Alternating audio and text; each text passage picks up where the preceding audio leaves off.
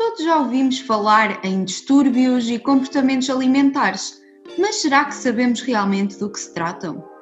Sabemos que são perturbações de natureza emocional e física que podem, no extremo, colocar a vida em risco. Mas que relevância lhes devemos dar? Para nos ajudar a esclarecer algumas dúvidas, temos connosco o Dr. Tiago Santos, assistente hospitalar de psiquiatria do Centro Hospitalar de Baixo Volga, onde é ainda coordenador de consulta de PCA. O Dr. Tiago foi doutorado pela Universidade de Aveiro.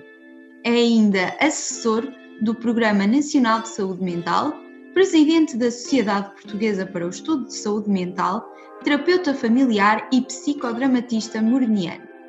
Relembra com saudade a sua colaboração em duas rubricas da nossa querida revista Anémia, a Biblioteca de Freud e o consultório do Dr. Bayard, entre 1999 e 2004. Dr. Tiago, existe uma grande variedade de, de, padrões alimentares nas crianças e nos adolescentes, devido não só ao próprio metabolismo e à genética, mas também aos hábitos alimentares e a outras uh, influências sociais, como as da família. Apenas alguns destes ditos hábitos alimentares vão ser problemáticos e uma pequena percentagem pode evoluir para um distúrbio alimentar. Mas estes nem sempre serão fáceis de notar. E, nesse sentido, eu queria perguntar-lhe quais são os sinais de alerta que devem alarmar os pais de forma a reparar nestes casos ainda numa fase assim mais precoce. Uh, ora bom, um, Pois, de facto, a, variabilidade do comportamento alimentar é, é, muito grande, não é? E, e está muito associado nas, nas, nas, crianças e nos jovens, também está muito associado ao próprio padrão alimentar das, da família, não é? Da família do grupo social, vá. Um, aliás, o, o, a alimentação é em si mesmo um, um comportamento de socialização, não é? Uh, existe até uh, alguns estudos interessantes, né? por exemplo, lá, com, com, com macacos, uh, se eles não. É, é, é, mesmo uma aprendizagem. Há experiências que foram feitas em que se os, se os jovens macacos não. Se a alimentação deles não é mediada pela, pela, pela, pelos pais, não é? Pela mãe, um, ehm, eles, eles têm comportamentos completamente desregulados do ponto de vista da quantidade, do, do, do, do tipo de comportamento. Portanto, a alimentação é um comportamento social. Por outro lado, e, e tanto que se aprende. Por outro lado, hum, também todas as, eh, praticamente todos os acontecimentos sociais são marcados com comida, não é? Uh, os aniversários, os, os, todas as festas, todos os motivos de celebração têm comida. E não é porque as pessoas têm fome, não é? Assim, epá, portanto, há este elemento da alimentação enquanto ritual e, e enquanto aprendizagem. Um, em relação àquilo que podem ser considerados fatores de, enfim, sinais de alarme, eh, eu diria que pode ser bastante complicado numa, numa primeira fase. Até porque uh, as perturbações alimentares, elas surgem de forma insidiosa, não é uma coisa... A pessoa não acorda um belo dia e, e está a fazer uma restrição calórica muito grande ou está a ter comportamentos purgativos. Portanto, são, são comportamentos que se vão instalando um, no caso, por exemplo, da, da bulimia, são comportamentos escondidos, portanto, a pessoa ativamente procura esconder o facto de, enfim, de, ter esses comportamentos purgativos, nomeadamente o vômito. Uh, e, portanto, não é, enfim, muitas vezes não são, não são uh, uh, sinais, os sinais não são visíveis, não são evidentes durante muito tempo. No caso da anorexia, evidentemente, o que está em causa é, enfim, é uma perda ponderal, um, durante muito tempo, enfim, isso também vai sendo. as pessoas também escondem isso, tentam, tentam esconder com, com, com roupa, com isto, aquilo. Um, com, enfim, múltiplas narrativas sobre o facto de estarem com menos peso. E, portanto, normalmente, quando os pais uh, intervêm, é, é, é, quando de facto esses sinais já são muito óbvios. Não é? um, portanto, não há não há propriamente uma forma uh, simples de fazer essa prevenção. Eu diria que a melhor prevenção que os pais podem fazer em relação às perturbações alimentares, e em bom rigor, isto também se aplica uh, diria eu, a, a, a, outras, a muitas outras perturbações mentais, é, é justamente estarem atentas àquilo que seja o bem-estar, o bem-estar físico e psicológico dos filhos. Isso significa estar por dentro daquilo que é a vida deles, não é saber tudo sobre a vida deles, é estar por dentro, é, é, é, é, os, é ter os canais abertos, não é? As pessoas uh, poderem saber que podem falar se estiverem mal, uh, os pais, os pais irem estando atentos àquilo que são, aquilo que é o dia a dia e a vida rotineira dos filhos. Parece uma coisa assim, parece assim uma coisa assim muito básica e que toda a gente faz e não é bem verdade. Um, e portanto esse, esse, eu diria eu, é, é, é, é o comportamento mais, uh, mais natural e, e, que deve ser aplicado em qualquer circunstância e que também é o mais eficaz para prevenir qualquer tipo uh, ou para detectar precocemente qualquer situação que, seja uma situação de, de stress e de sofrimento para, para os filhos. Os pais normalmente vivem isto com muita angústia, porque, porque não sabem bem como fazer, não é? E, e, e hoje em dia, ainda por cima, existe esta coisa um bocado tramada de que, um, de que estas tarefas dos pais e de, de, da parentalidade e tudo mais, que é assim uma coisa uh, científica e uma coisa de especialistas e em que os pais têm que aprender com os especialistas como fazer. E isso não é verdade.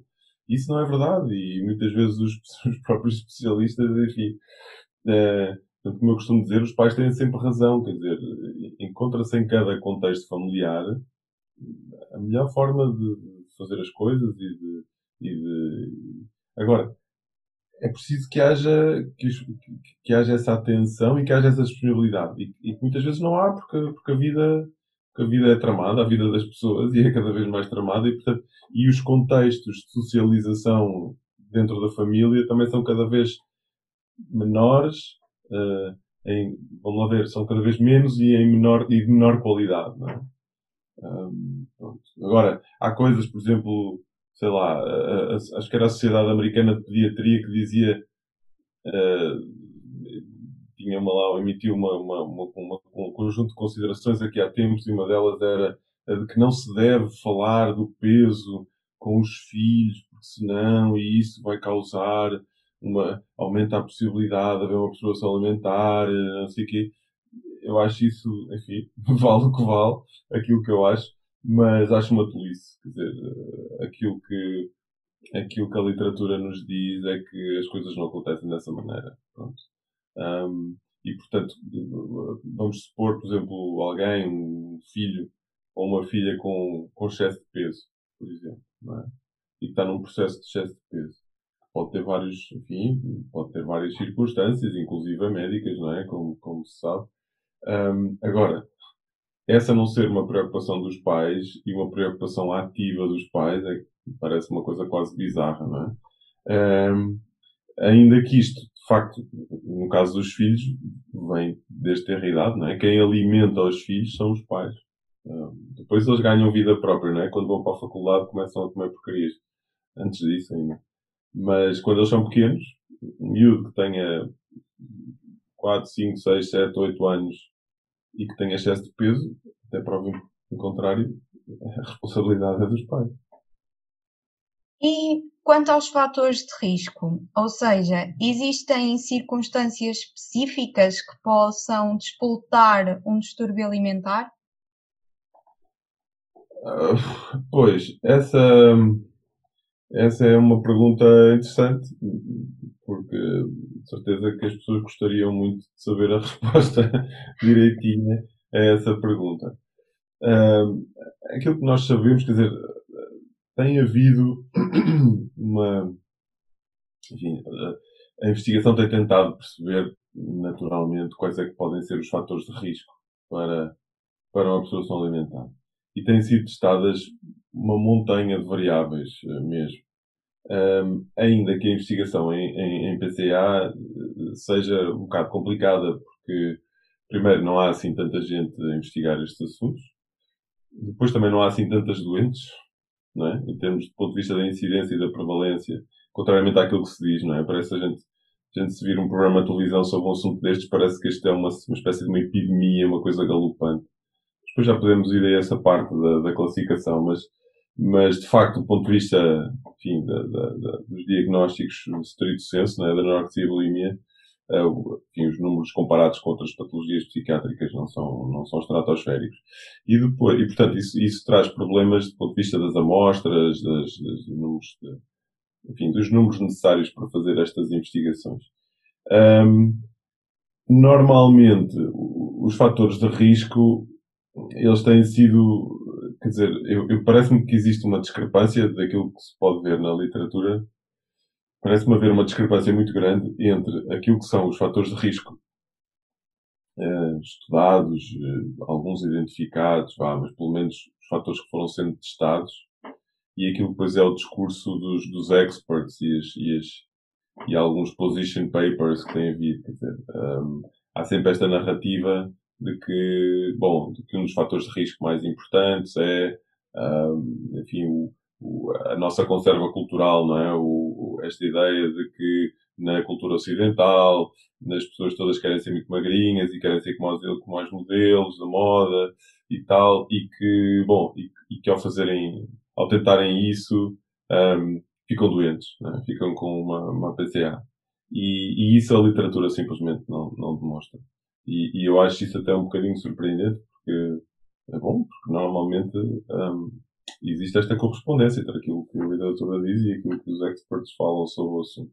E de facto, o que me parece é que essa, enfim, essa atribuição encaixa muito bem numa certa narrativa, não é? Numa certa, quase numa espécie de um, de um senso comum uh, do que é que pode provocar estes problemas e porque também muitas vezes as próprias doentes referem isso. Não tantas vezes como se julga, mas muitas vezes dizem, bom, isto começou com uma dieta, correu mal e tal. Normalmente essa dieta já é no fundo, já são no fundo os, o, o, uh, o início da doença, não é?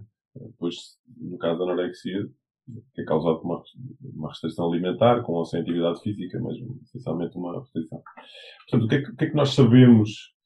O que é que nós sabemos sobre isso? Sabemos que é, que é muito mais prevalente em, em, em mulheres, não é? Ainda que, e, portanto, ser, ser rapariga é um fator de risco para ter uma pessoa alimentar.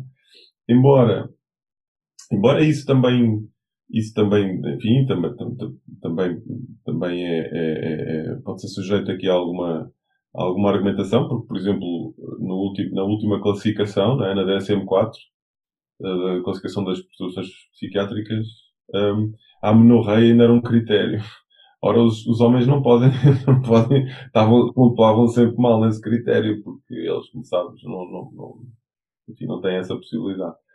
Uh, portanto, e, e, há um certo viés uh, há um certo viés feminino, vá, vamos pôr assim a questão, em termos, de, em termos das avaliações, em termos, quer dizer, o que nós sabemos é que, por exemplo, a pressão, a pressão, uh, aquilo que é mais valorizado do ponto de vista masculino não é tanto a questão do peso, é a questão, por exemplo, da, a questão da, da, da, da constituição física, não é? Da robustez física, se a pessoa tem mais. Eh, é como se fosse o contraponto da, da Barbie, não é o Ken, é o, é o G.I. Joe.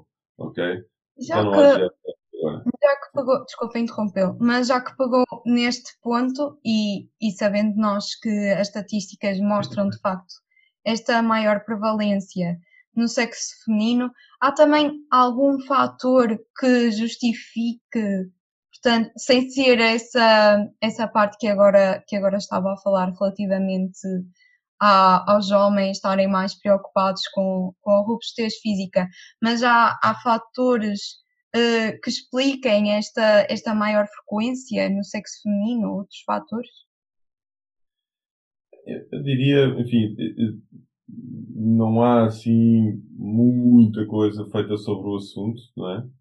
um, até porque normalmente, pronto, a coisa vai muito para o sexo feminino, mas uh, eu diria que, por um lado, um, há alguns mecanismos psicológicos que tendem a ser mais prevalentes nas, nas mulheres do que nos homens.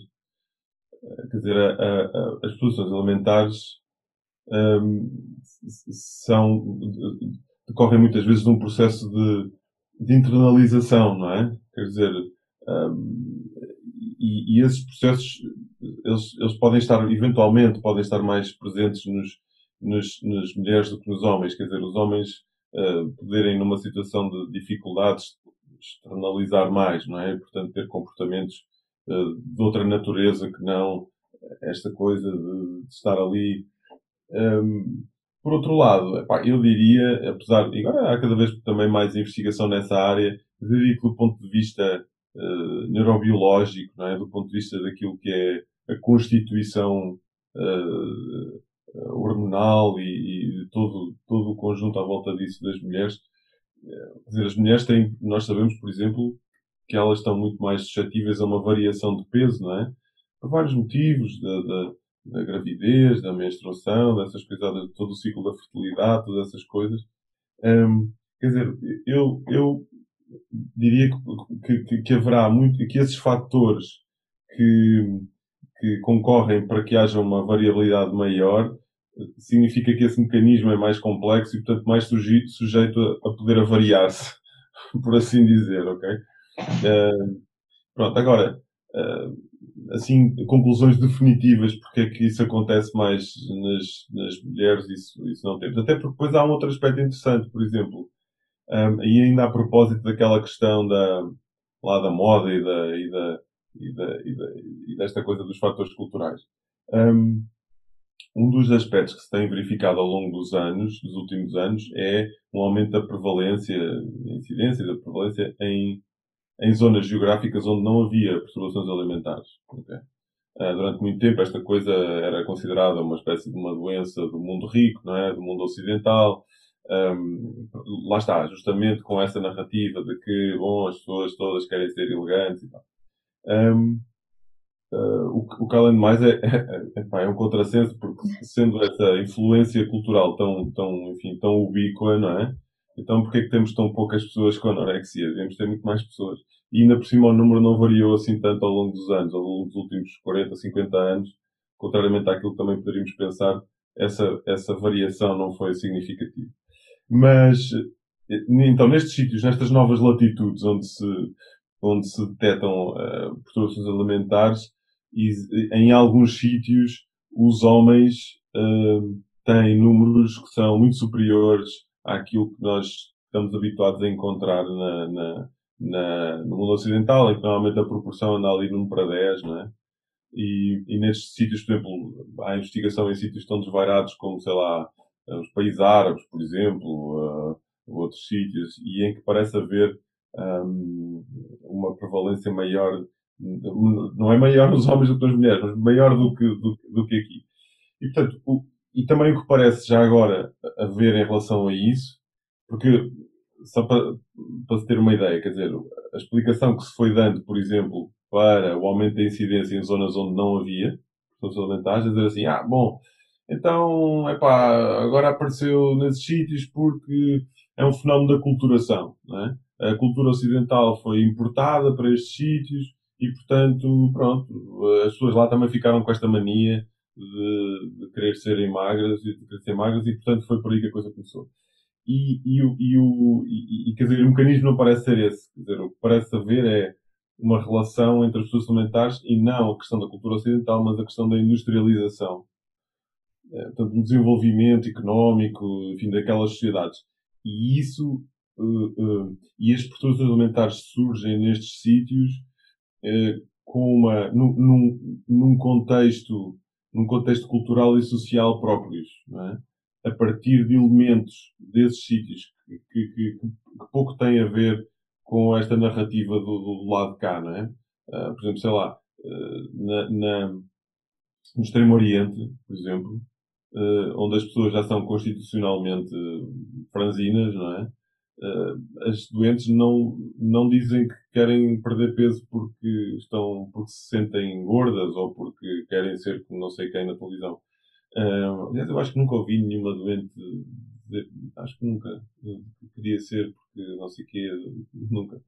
Um, claro, depende também das questões que nós colocamos, não é? Mas, portanto, nesses sítios o que elas dizem é que quando comem se sentem mal dispostas.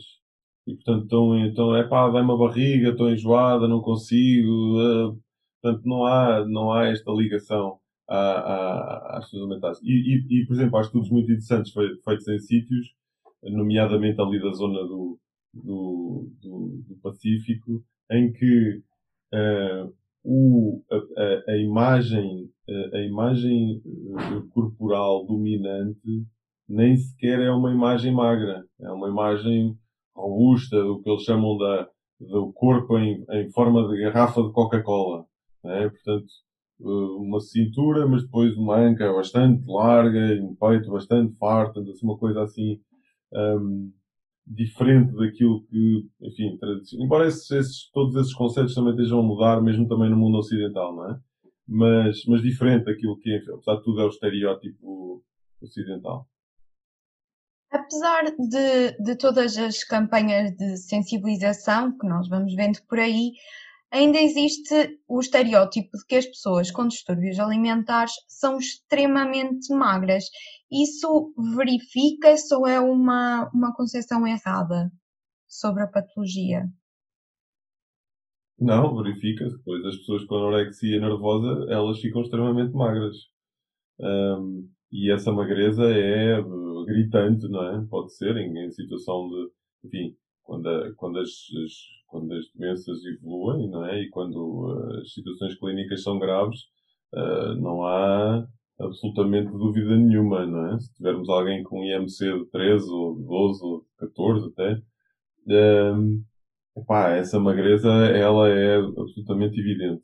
Uh, agora, pode eventualmente, embora julgo que essa, esse, esse, aspecto também tem mudado um bocadinho. As pessoas podem é, relacionar produtos alimentares exclusivamente com anorexia. E isso de facto não é verdade, não é? Por exemplo, no caso da bulimia, as pessoas têm um peso normal, ou às vezes até ligeiro, um ligeiro excesso de peso, não é? E no entanto existe uma perturbação alimentar. A, a bulimia é uma coisa muito escondida, não é? Portanto, se eu como e vomito, se eu não disser a ninguém, dizer, claro que as pessoas convivam comigo vão se apercebendo, porque, porque eu levanto-me depois de comer, porque eu passo muito tempo na casa de banho, porque, enfim, há uma, uma, série de aspectos. Mas é uma, é uma coisa que, de facto, não é, vá, assim, visível a olho nu, vá, por assim dizer, não é? Agora, o que me parece é que as campanhas, algumas campanhas que têm havido, elas focam muito sempre nesta história da imagem corporal. Um, e, e, e, isso acho que é insuficiente, porque, repara, eh, os estudos feitos, em adolescentes, é? a percentagem, uh, quer dizer, basta pensarmos, cada um de nós pensar na nossa experiência. Algum de nós, quando, tem, quando tinha 14 ou 15 anos ou 16, ou mesmo agora, não é? Se em qualquer altura estamos satisfeitos com a nossa imagem corporal, não estamos. Achamos que, epá, que devíamos ser mais assim, mais assado, mais cozido, epá, tudo, não é? E, portanto, em, em, nomeadamente em adolescentes, que é, enfim, quando, quando é também o pico de incidência destas, destas doenças, um, os estudos que, que, que, existem mostram que pai, mais de 60% de todos os rapazes e raparigas, portanto, aqui até é uma coisa mais ou menos uh, democrática, uh, uh, já tiveram, têm ou já tiveram algum tipo de comportamento de dieta. Que ainda por cima, dieta é utilizado, é um termo utilizado de uma forma muito lata, quer dizer, utilizado quase como, como sinónimo de qualquer tipo de comportamento que possa modular o peso, não é? Então, estamos a falar desde aumento da atividade física, alteração da, da, da, da alimentação, algum tipo de restrição uh, alimentar, enfim, quer dizer, pronto, epá, e isso é normal. Portanto, uh, eh, um, ehm, não chega, acho eu, dizer às pessoas, tipo, olha, deixa lá, isso não é, epá, isso não é assim tão importante. Quer dizer, numa altura em que de facto essa coisa é importante. Agora, é totalmente diferente dizer que isso, que em si mesmo é um fator de risco para pessoas alimentares. Aliás, uh, o que é curioso é que o outcome mais frequente, muitíssimo mais frequente, mas assim, de, camisola amarela assim por muito. Um outcome de uma dieta não é uma perturbação alimentar. É um excesso de peso. Quer dizer, eh, eu faço maluquices do ponto de vista alimentar. Isso vai correr mal. Claro que as pessoas acham sempre que não, não é? Ehm, é um fenómeno curioso também, o fenómeno das dietas, porque, como eu costumo dizer, as pessoas estão sempre disponíveis para fazer coisas super complicadas, super exigentes do ponto de vista do, enfim, do dia a dia e de resultados altamente duvidosos. E nunca estão disponíveis para fazer uma coisa muito mais simples e, e, e, muito mais garantida do ponto de vista enfim, dos resultados, que é, é para ter uma alimentação saudável, é para fazer alguma atividade física. Dizer, para isso as pessoas parecem que estão sempre menos disponíveis. Mas se alguém lhes falar em, sei lá, em jejum intermitente ou, ou em fazer a dieta do não sei quê, ou, quer dizer, parece que quanto mais estrambólico, parece que há quase um, assim, um valor mágico nisso. É? Eh, quanto mais estrambólico, mais uh, maiores as minhas possibilidades de eu ter o peso que eu quero. E não é mesmo verdade. Portanto, quando as pessoas se põem a fazer dietas, o outcome mais provável é acabarem com mais peso do que quando começaram. Um, quer dizer, sendo que é óbvio que perder peso é muito fácil, não é? Qualquer pessoa pode perder peso. O difícil é, é, é manter, é manter. Um, é, um valor que se queira. Mas isso tudo depende do método. E, portanto, e isto, quer dizer, vamos pensar, se nós aplicássemos uh, ao, à alimentação e ao peso, o, o, se o critério que nós aplicamos, se o método que nós aplicamos, a forma como nós olhamos para, para o nosso peso e para a nossa alimentação e para as nossas tentativas de manter o nosso peso no valor que nós queremos. Se nós utilizássemos esse método para outras coisas da nossa vida normal, estávamos feitos ao bife. Porque Ora, o que é que acontece numa, quando exemplo, eu tenho excesso de peso e quero ter, quero perder 5 quilos, é?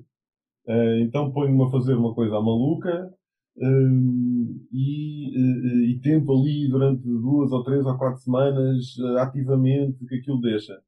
Depois, se não consigo, se há ali uma altura em que epá, não consigo impor a mim próprio aquele, aquele ritmo maluco do ponto de vista da alimentação, eu digo, ah, bolas, uh, caramba, isto não funcionou e tal, e pumba, e aquilo volta tudo. Se nós aplicássemos isso ao trabalho, por exemplo, não é? e agora vamos fartar de trabalhar durante duas ou três semanas e isto vai ser. Depois, a altura, fico cansado, fico sem cabeça e tal, e digo, olha, agora já nem sequer vou lá aparecer. Agora, durante uma semana, fico em casa e não quero saber disso. Quer dizer, claro que eu estou aqui, enfim, estou a reduzir ao absurdo, mas, mas é um bocadinho este princípio. Portanto, esta ideia de que eu sou jovem, vou fazer uma dieta e isso vai originar uma pessoa alimentar, não, não, não corresponde. A, a literatura não, também, não, também não confirma isso. O doutor também. não, mas acabou por responder. O doutor já foi falando um bocadinho disto, mas isto prende-se também com uma das nossas questões mais perguntadas e tem a ver com, com o papel das, das redes sociais e se acha que que há estudos que comprovem esta, esta influência da pressão das redes sociais para o comer saudável e para, para ter também um, um certo tipo de corpo? Bom, uh, vamos ver, as redes sociais vieram, vieram uh, tornar uh, as redes sociais são uma espécie de um megafone da asneira, não é?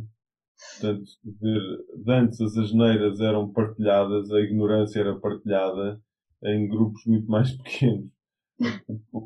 A, a capacidade de uma, da ignorância sobre um assunto qualquer passar de uma pessoa para a outra, uh, as, as, as, redes sociais vieram aumentar isso brutalmente. Uh, e, portanto, um, assuntos e temas e ideias que eram de nicho passaram a ter uma, uma amplitude de acesso gigantesca. E, por outro lado, a alimentação, nestes últimos anos, diria eu, tem, tem ganho assim uma espécie de um, de um cunho quase religioso, não é? Ou de, quase como se ganha, se ganha assim uma dimensão ética não haveria nenhum mal nisso em si mesmo, mas uma espécie de uma dimensão ética pervertida, quer dizer, um, o que é que eu quero dizer com isto? Quer dizer, que um, fomos vendo, por exemplo, a afirmação destas coisas da, da, da, do, do, vegetarianismo e do veganismo e destas coisadas todas.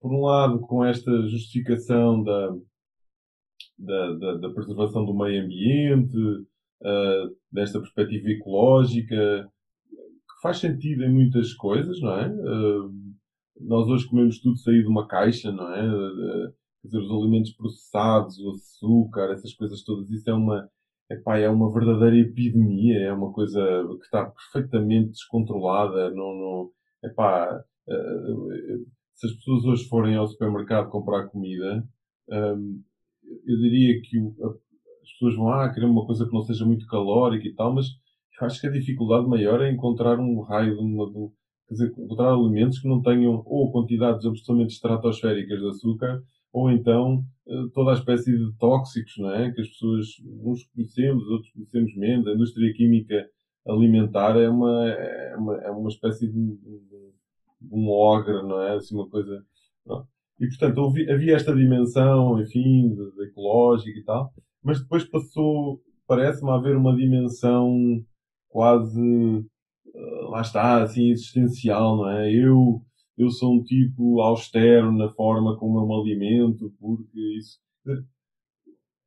Pelo menos é assim que eu interpreto estas, estas, a, a, a popularidade que estas, eh, que o veganismo e o vegetarianismo têm, têm, têm tido hoje em dia. E as redes sociais ajudam muito a, a, a difundir essas ideias. Do ponto de vista, do ponto de vista da, desta questão que eu falava há bocado, da pressão social e da pressão cultural para ser magro e tal, não, não me parece que as redes sociais tenham vindo a acrescentar muito. Quer dizer, temos o Instagram, não é? Cheio de, cheio de pessoas com, com filtros e com coisas e, e Photoshops para isto e Photoshops para aquilo.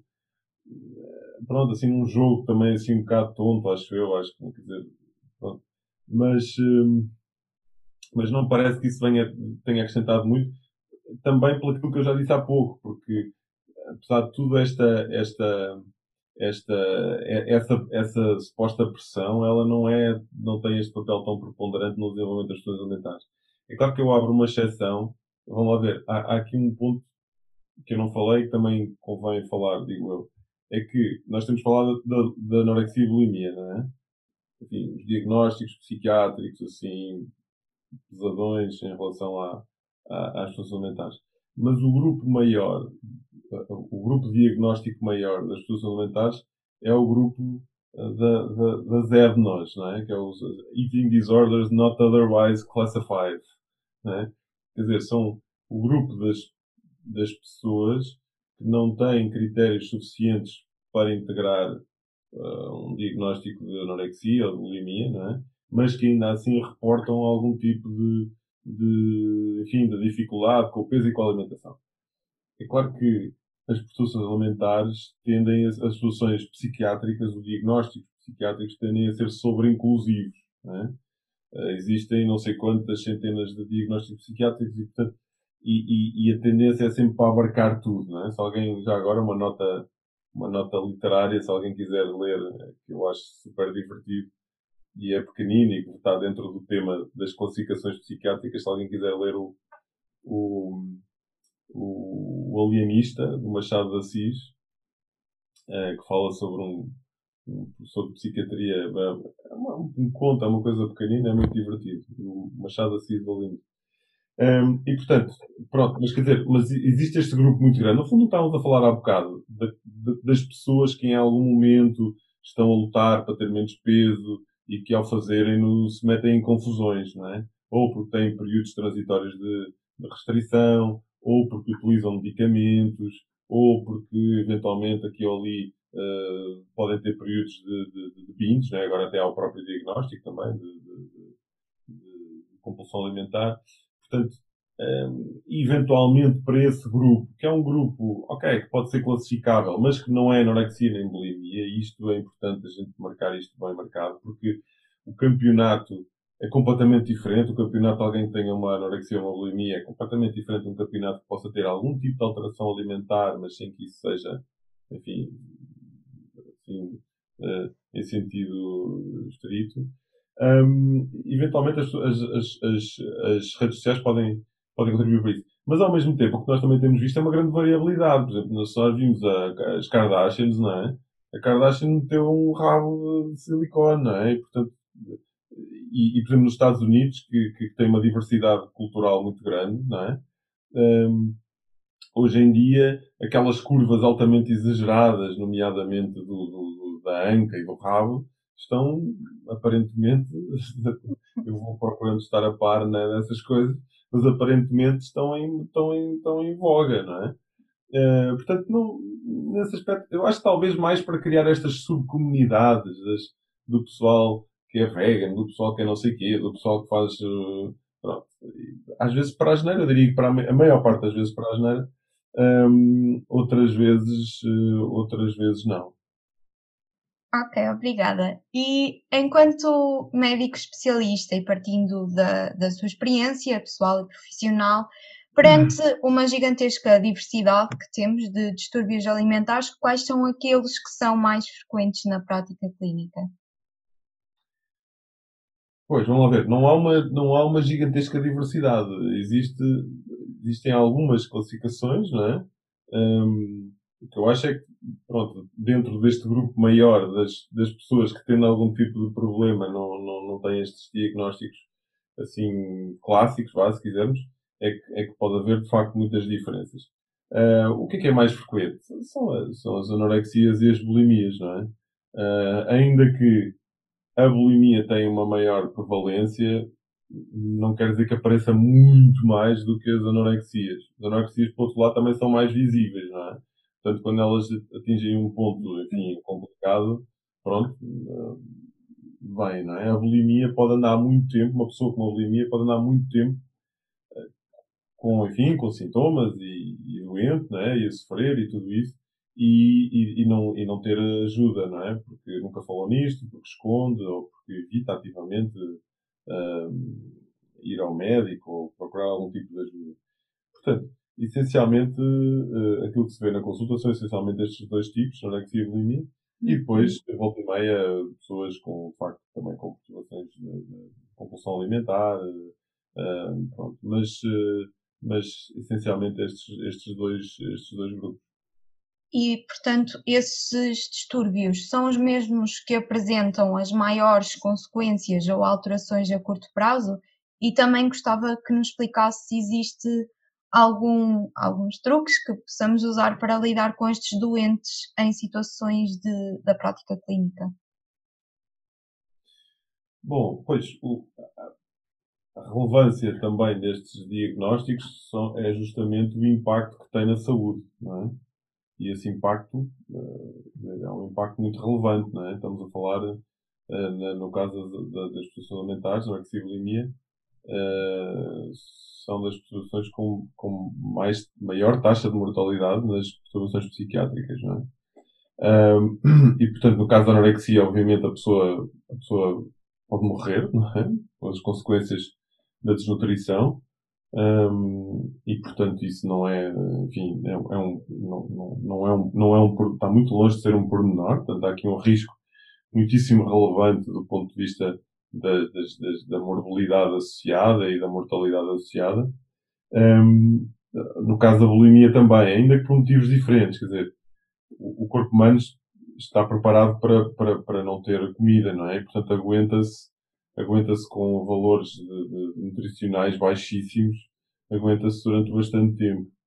Uh, no caso da bulimia, por exemplo, e, e dos vômitos, que provoca alterações hidroeletrolíticas relevantes, é? nomeadamente as hipopotassémias, que, como, como sabes, são, são, são, são muito perigosas, não é? O coração não gosta nada disso.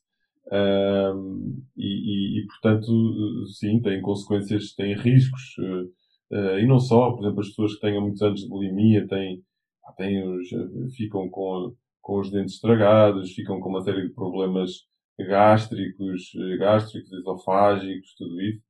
Um, no caso da bulimia também, como na, da, no caso da anorexia, como na da bulimia também, o, o risco de cronificação também traz pá, um conjunto de, de, de, enormes problemas do ponto de vista do funcionamento pessoal, social das pessoas, portanto, não, e de saúde, obviamente, não é? Portanto, é, é justamente por isso que, que estas doenças são tão relevantes, não é? E por isso também é, é, é que devemos ser rigorosos em relação à terminologia, quer dizer, e em relação àquilo que nós sabemos que pode causar isso, não, não metermos isto no saco das, enfim, das pessoas que, que estão, que estão preocupadas com, com, com o peso ou com a alimentação, sem que isso tenha este tipo de impacto, ok? Em relação a dicas, enfim, de como lidar com isto, uh, hum, uh, pois, este, este assunto, até do ponto de vista da especialidade, este é uma espécie de um nicho, não é? Não há muitas pessoas uh, que tratem destes assuntos. Lá está, pelo motivo que também falei há pouco, porque também não, enfim, a incidência não, não, é, não é muito elevada e, portanto, um, Agora, existem de facto aspectos, enfim, estratégias, do ponto de vista terapêutico, específicas para lidar com, com, com, com estes doentes. Uh, eu diria que, enfim, o princípio mais, uh, mais interessante do ponto de vista terapêutico é esta ideia de que as pessoas são livres de ter o menor peso possível, hum, mas com saúde. Quer dizer, e de que isso, e de que isso é inegociável.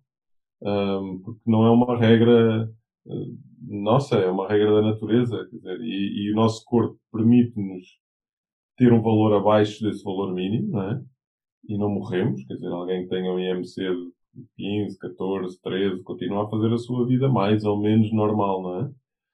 Já com algumas limitações, mas, uh, mas não morre, não cai para o lado, não desaparece, não é? Agora, é uma ilusão, porque é o nosso corpo que, que, arranja formas alternativas de conseguir ir buscar energia e de ir buscar, enfim, o que precisa para, para funcionar. E, portanto, eu julgo que este princípio de ajudar as, de, enfim, das doentes poderem ter presente de que o objetivo é, é ajudá-las a ter este tal menor peso possível com saúde, acho que é um muito bom equilíbrio entre aquilo que é a vontade da pessoa, né? e aquilo que é o seu interesse do ponto de vista da saúde, do ponto de vista da, enfim, da sua vida.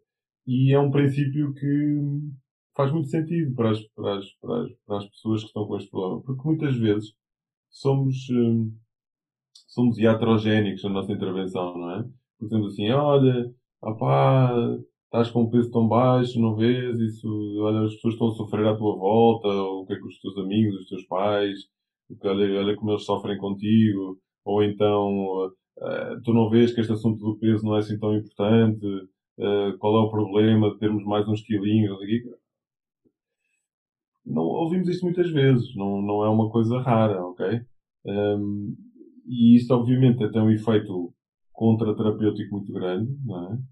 Um, ehm, e, e, e, pronto, e, ajuda ou contribui para que para que as pessoas depois não, não, não, enfim, não adiram aos tratamentos. Não é? Aliás, esse é um aspecto que me parece também preocupante e que também decorre, no fundo, da forma como nós olhamos para, uh, do ponto de vista da, da etiologia destas, destas, destas doenças, é que, do ponto de vista dos resultados prognósticos, é? Os últimos 40 anos ou 50 anos não trouxeram grandes diferenças do ponto de vista da evolução do prognóstico, okay? ou da melhoria desse prognóstico. Um, e um outro aspecto que eu acho que, enfim, que tem muito a ver, isso eram, são contas de outro rosário, mas não, não é para esta conversa, acho eu, mas que tem a ver com a forma como nós fazemos investigação em psiquiatria e em psicologia. Porque se formos ver, por exemplo, os artigos mais citados um, em perturbações alimentares, uh, uh, o, uh, por exemplo, os, os, os 100 artigos mais citados em pessoas alimentares, desses 100, só 12 é que são sobre tratamento. E, portanto, isto não é dizer assim, ah, os investigadores são os mausões, não querem saber disso. Não, é, é, que, por um lado, enfim, é tudo muito concentrado à volta dos processos, processos psicológicos, investigação, disto e daquilo, menos em relação a estes aspectos práticos. E julgo que isso também tem a ver justamente porque o modelo conceptual que nós utilizamos ele não é adequado, ou não é tão adequado como deveria ser, e isso depois produz resultados que também não são muito, que não são fantásticos. Ou pior ainda, que faz com que exista uma taxa de abandono muito elevada também das, das, dos acompanhamentos. Por último, uh, queríamos tentar responder a algumas curiosidades nossas sobre patologias mais específicas e perguntar-lhe, por exemplo, o que é a ortorexia nervosa. A ortorexia, pois. Uh, Bom, a ortorexia é um, é um, é um, é uma, enfim, uma classificação, enfim, tem, tem sido falada, não, não é uma coisa, enfim, não é algo que eu acompanho assim muito, muito, de forma muito marcada, mas basicamente corresponde às pessoas que têm uma, uma preocupação extrema uh, com uh, a questão da alimentação, dos cuidados alimentares, tudo isso. Uh, e portanto que, enfim, fazem um esforço muito grande, eventualmente até desajustado, desadequado, para, para cumprirem um determinado ideal do ponto de vista da alimentação. há uma tendência para, para ir desdobrando diagnósticos, classificações, eu diria que uma parte desses doentes, enfim, sem ter propriamente um conhecimento de causa, enfim, é mais uma, não é uma coisa que apareça, até porque me parece, pela descrição, muitos desses doentes, isso é uma coisa, doentes, dessas pessoas, que, que, que isso é uma coisa egocintônica, quer dizer, as pessoas fazem isso, sentem-se bem a fazer isso, mesmo que isso seja uma coisa assim extrema, uh, e fazem, não é? Um, que eu podia dizer que um vegan é um ortoréxico, mas isso iam logo iam logo cair em cima de mim. Eu não, eu não estou a dizer isso, estou só a ser provocatório. Um, e, e, portanto, eu diria que uma, uma parte desses doentes, enfim, as pessoas que pudessem ter uma classificação desse género, até se poderiam encaixar mais numa linha mais uh, obsessiva, não é? As pessoas têm uma preocupação extrema com a alimentação, como poderiam ter uma preocupação extrema com outra coisa qualquer, não é? Um, ou então, quer dizer, também dentro desta linha que falávamos, das pessoas que, que, que esta questão da alimentação a uma dimensão uh, enfim, ético-existencial, uh, assim também muito quase com um statement político quase, não é? Uh, tenho alguma dificuldade em, em considerar isso um diagnóstico psiquiátrico, vá. Pronto, mas confesso que não é, não é, não é assim algo em que eu me tenha debruçado muito. Um, pronto. Agora, parece haver esta, esta, esta transferência para a alimentação de uma série de aspectos que normalmente nós veríamos refletidas noutras áreas enfim, do nosso funcionamento, né, da nossa relação com os outros, disto e daquilo. Um, eh, se pensarmos nisso, as pessoas que tenham estilos alimentares muito enfim, idiosincráticos, muito uh, não tem apenas isso, quer dizer, isso, a alimentação encaixa num, num, padrão, que eu não estou a classificar, não estou a dizer se é bom ou mau, mas num, num padrão de comportamento geral, também ele, enfim, vincado, é? um, independentemente dos méritos. Eu diria que, pelo menos, as intenções são boas. Um, agora, pronto, não sei, esse é um diagnóstico, tenho assim algumas dúvidas. Penso que podemos terminar por aqui, já respondemos à maioria das dúvidas dos nossos estudantes. Mais uma vez, gostaríamos de deixar o nosso agradecimento ao Dr. Tiago por ter aceitado com toda a prontidão participar neste episódio e sem dúvida que depois de todas estas explicações vamos sair daqui todos muito mais à vontade para, para discutir e para abordar este tema e se calhar também, quiçá, muito mais aptos para aplicar os, estes conceitos e conhecimentos práticos na, na nossa futura prática clínica. Muito obrigada, Dr. Tiago. Obrigado.